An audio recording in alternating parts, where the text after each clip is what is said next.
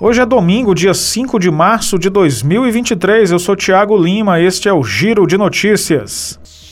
Vereadores de Fortaleza aprovaram por unanimidade a mudança de nome do bairro Dendê para bairro Raquel de Queiroz. A proposição é do vereador Danilo Lopes do Avante, que havia tentado oficializar outros bairros da capital com o mesmo nome.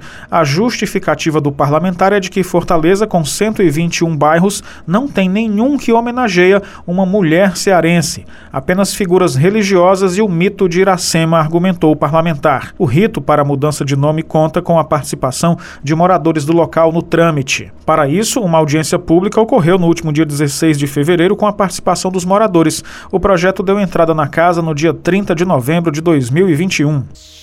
O Banco Central autorizou o WhatsApp a disponibilizar o recurso que permite fazer pagamentos com cartões de crédito, débito e pré-pago. Com a mudança, será possível usar o WhatsApp Pay para fazer pagamentos para empresas dentro do aplicativo. O recurso não estará disponível imediatamente aos usuários. Isso porque o início da funcionalidade deve ser comunicado para todos os parceiros do serviço com, no mínimo, 30 dias de antecedência. Segundo o Banco Central, esse intervalo é necessário para respeitar os princípios regulatórios relacionados aos aspectos concorrenciais e de não discriminação.